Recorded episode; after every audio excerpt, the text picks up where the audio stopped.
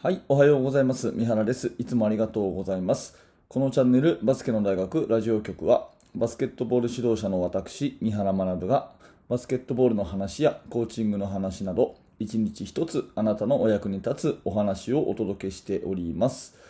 はい、本日は6月の21日、月曜日ですね。皆様、いかがお過ごしでしょうか？えー、もうまた今週ね、新しい1週間の始まりということで、えー私はワクワクしておりますが、あのー昨日あたりはですね、まあ、昨日日曜日だったんで、えー全国各地で、えまあ、コロナのね、えコロナ禍ということではありますが、大会が行われていたことと思います。私もね、え高校の大会の会場に行ってきたんですけれども、まあ、熱戦が繰り広げられていることと思います。で、まあ、あの新しいね、えーまあ、台に変わってというか、あの大会に惜しくも負けてしまってね、で切り替えて新しいあの新チームスタートというような、そういうチームも増えているんじゃないかなというふうに思うので、まあ今日はね、そういうことを想定して、えー新チーム、新しいチームでね、新しい練習をするときにちょっとお役に立てればいいなということでお話をしていきたいと思います。まあ今日のテーマは、良い教え方、SDDL の原則というね、えーこういうお話をしたいんですけれども、この SDDL ってパッとこう文字を見てですね、えー何かわからないんですよね。で、私もこれ最近知ったんですけれども、ああ、なるほどなと思ったので皆様にお伝えするんですが、うんと、これはですね、教え方には4段階あって、えー結論というか全ての言葉の意味を言うとね、えー S がシャドウ、シャドウ、ね、えシャドウっていうのは空動きですね、空動き。で、D がダミー、ダミーね、まあ、ダミーでディフェンスをつける、ダミーでオフェンスをつける。で、2つ目の D がデシジョンメイキング、デシジョンメイキングっていうのはあの決定ですね、判断、状況判断。うん。で、最後の L がライブ、もうゲームと同じようにやると。いうことで、シャドウ、ダミー、 decision making、ライブ、この順番で練習をやっていくのがいいですよっていう、そういう話なんですね。まあ、具体的な、えー例を挙げていたいと思います。例えば、ボールを、パスをね、えーもらった時にリングの方向にミートして、ね、パタンと止まってジャンプシュートを打つ。まあ、ミートのシュートがあるとするじゃないですか。ね、ボールをミートして受けてジャンプシュートを打つ練習があるとしますよね。でこれ誰もディフェンスがいなくて、ただパスをキャッチして受けるというのが、これがまあ、シャドウの段階ね。シャドウの段階。多分これはどの学校でも、どのチームでも皆さんこういうね、えー空動きの練習っていうのは絶対やると思うんですよ。うん。で、このシャドウの段階を終えて、それなりにね、シュートフォームも良くなった。ね、ミートのステップも良くなったなということであれば、次にダミーをつけると。ダミーっていうのは、あの立ってるだけの今の練習で言ったらディフェンスをつけてあげる。ね。ミートをした瞬間に、そんなに本気じゃないんだけれども、シュートチェック行くつもりでディフェンスがいるっていう状態で1人立ててあげる。そうするだけで、えー少し心理的に影響するっていうかね、えーちょっとまあゲームに一歩近づくっていうか、そういう風になるの分かりますよね。最初はシャドウで誰もいなくてミートしてジャンプシュートを打ってました。それをダミーディフェンスをつけることで、まあ、いい意味でシュートの確率は下がるはずだし、ね、うんまあ、そういうようなイメージが湧くということなので、シャドウの次にダミーをつけてあげるということですよね。で、3つ目のえーデシジョンメイキング、実はここがね、非常に重要なんだけれども、えー試合と同じような状況判断をさせてあげると、ダミーがもう一歩、えーちょっと発展をさせてあげるということなんですね。どういうことかっていうと、ダミーディフェンスが来ます、ボールをミートしました、その瞬間にダミーがね、両手が下がってたらシュートを打ちなさいと。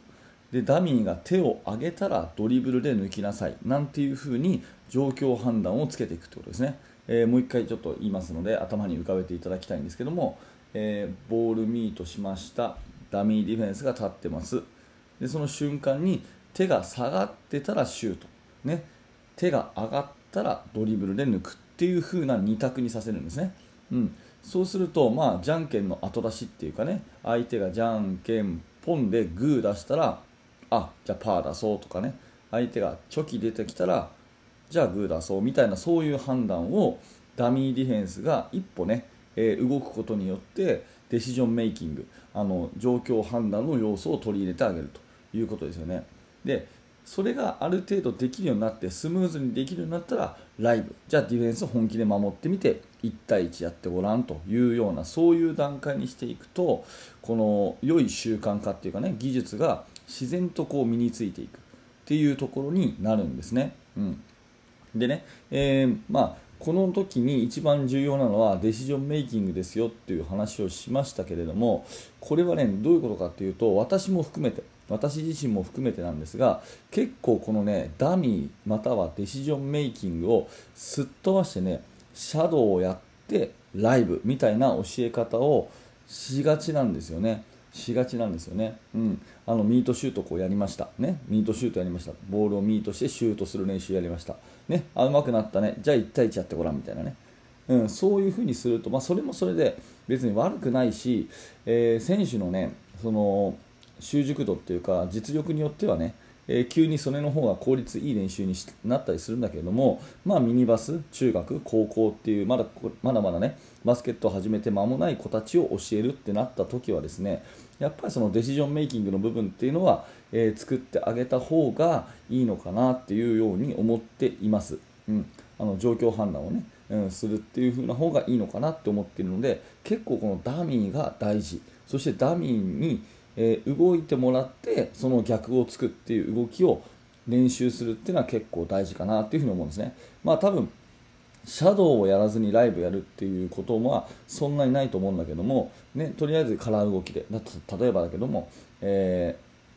ー、スリーメンとかやりますよね、まあ、そういう速攻の練習とか。あれもまあシャドウじゃないですか。ディフェンスいないからね、うん、でそれをじゃあゲームで使ってみようみたいに S の次に L に行くとかって結構あると思うんですけども、まあ、その前にねえー、ダミー的なものとかデシジョンメイキング的なもの、をやると、まあ、例えば速攻とかスリーメンとかだったらその次にあれかな3対2とかやってるから、まあ、ある意味それがねデシジョンメイキング的な意味合いになるのかな、うん。まあ、そんな風にちょっと考えていくとですね、えー、自分の練習でもちろんシャドウで反復させるのはすごい大事、ね、お約束の練習でね、うん、反復させるってそれからダミーでね、えー、その相手がここにいるとかね、あのディフェンスの練習もそうですよね、最初ドリブルをこうついて、3回ついたらボールをも、ねえー、持って、持ったらべったりくっつくとかね、そういうまあ1対1の練習とか何でもそうなんですけど、あのシャドウをやった後にダミー、ダミーやった後にデシジョンメイキングっていうその順番で結構このダ2つの D がね SDDL の2つの D が結構重要だし、うん、指導者の私たちはすっ飛ばしがちというところを、まあ、自分の反省も込めてですね今日は話をしてみました、まあ、新チームになったらですね多分あの練習ゲームとかを組みつつ自分のところではしっかりとね反復練習をすることだと思うんだけれども、まあ、その時にねシャドウをライブっていうだけじゃなくて、えー、2つの D ダミーとデシジョンメイキング。これをぜひですねえー、少しそういう要素を組み入れていくと練習の質が上がるんじゃないかなというお話です。はい、えーと、今日のテーマは良い教え方 SDDL の原則ね、シャドウ、えーダミー、デシジョンメイキング、えー、ライブというこの順番がいいですよということでお話をしました、えー、バスケの大学ラジオ局はいつもこのような感じで毎朝ですね、えー、毎日更新をしておりますので、えもし面白かった興味が持てたという方がいれば高評価のボタン並びにチャンネルのフォローをよろしくお願いします、えチャンネル登録をポチッとしていただきますと明日朝にも通知が届くと思うのでまた明日の放送でお会いしましょう。